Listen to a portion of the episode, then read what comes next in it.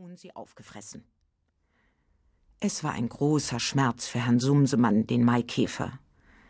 Er weinte viele Blätter nass und ließ seine Beinchen schwarz lackieren. Die waren früher rot gewesen, aber es ist Sitte bei den Maikäfern, dass die Witwer schwarze Beine haben in der Trauerzeit. Und Herr Sumsemann hielt auf gute Sitte, denn er war der letzte Sohn einer sehr berühmten Familie. Vor vielen hundert Jahren nämlich, als der Urahn der Familie Sumsemann sich gerade verheiratet hatte, geschah ein großes Unglück.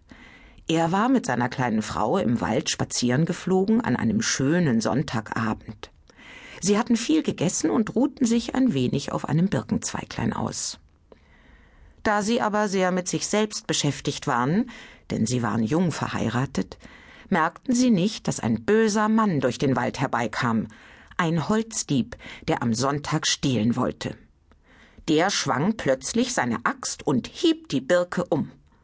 Und so schrecklich schlug er zu, dass er dem Urgroßvater Sumsemann ein Beinchen mit abschlug. Fürchterlich war es. Und sie fielen auf den Rücken und wurden ohnmächtig vor Angst. Nach einiger Zeit aber kamen sie zu sich von einem hellen Schein, der um sie leuchtete. Da stand eine schöne Frau vor ihnen im Walde und sagte Der böse Mann ist bestraft für seinen Waldfrevel am Sonntag. Ich bin die Fee der Nacht und habe es vom Monde aus gesehen. Zur Strafe ist er nun mit dem Holz, das er umgeschlagen hat, auf den höchsten Mondberg verbannt. Dort muss er bleiben bis in alle Ewigkeit, Bäume abhauen und Ruten schleppen. Aber der Urgroßvater Sumsemann schrie und sagte Wo ist mein Beinchen? Wo ist mein Beinchen? Wo ist mein kleines sechstes Beinchen? Da erschrak die Fee. Ach, sagte sie, das tut mir sehr leid. Es ist wohl an der Birke hängen geblieben und nun mit auf den Mond gekommen. Oh, oh, mein Beinchen, mein kleines sechstes Beinchen, schrie der arme Urgroßvater Sumsemann, und seine kleine Frau weinte schrecklich. Sie wusste, dass nun alle ihre Kinder nur fünf Beinchen haben würden statt sechs, denn es vererbt sich. Und das war schlimm. Als aber die Fee den großen Jammer sah, hatte sie Mitleid mit den Käfertierchen und sagte Ein Mensch ist zwar sehr viel mehr als ein Maikäfer, und deshalb kann ich die Strafe für den bösen Mann nicht aufheben, aber ich will erlauben, dass gute Menschen, wenn ihr sie findet, euch das Beinchen wiedergewinnen können. Wenn ihr zwei Kinder findet, die niemals ein Tierchen quälten, dann dürft ihr auf den Mond mit ihnen und das Beinchen wiederholen. Da waren die beiden etwas getröstet und flogen heim und trockneten ihre Tränen.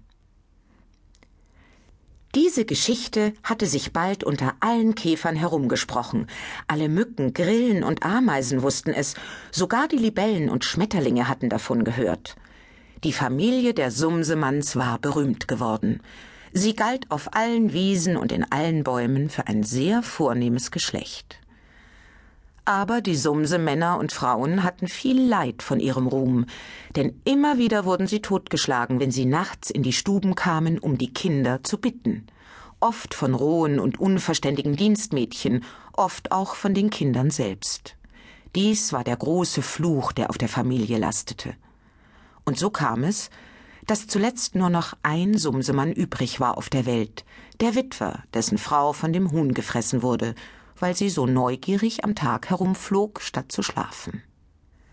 Er war ein sehr vorsichtiger Mann, hielt sich immer ein wenig abseits von den anderen Maikäfern, und besonders seit seine Frau tot war, liebte er die Einsamkeit.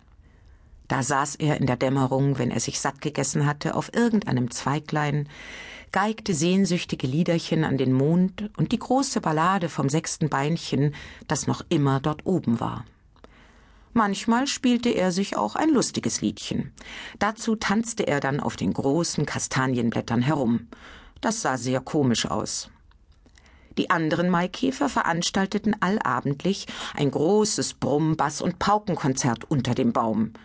Herr Sumsemann aber sagte regelmäßig ab, wenn sie ihn dazu einluden, und das ärgerte sie sehr. Er ist hochnäsig, sagten sie, seit er nicht mehr den Brumm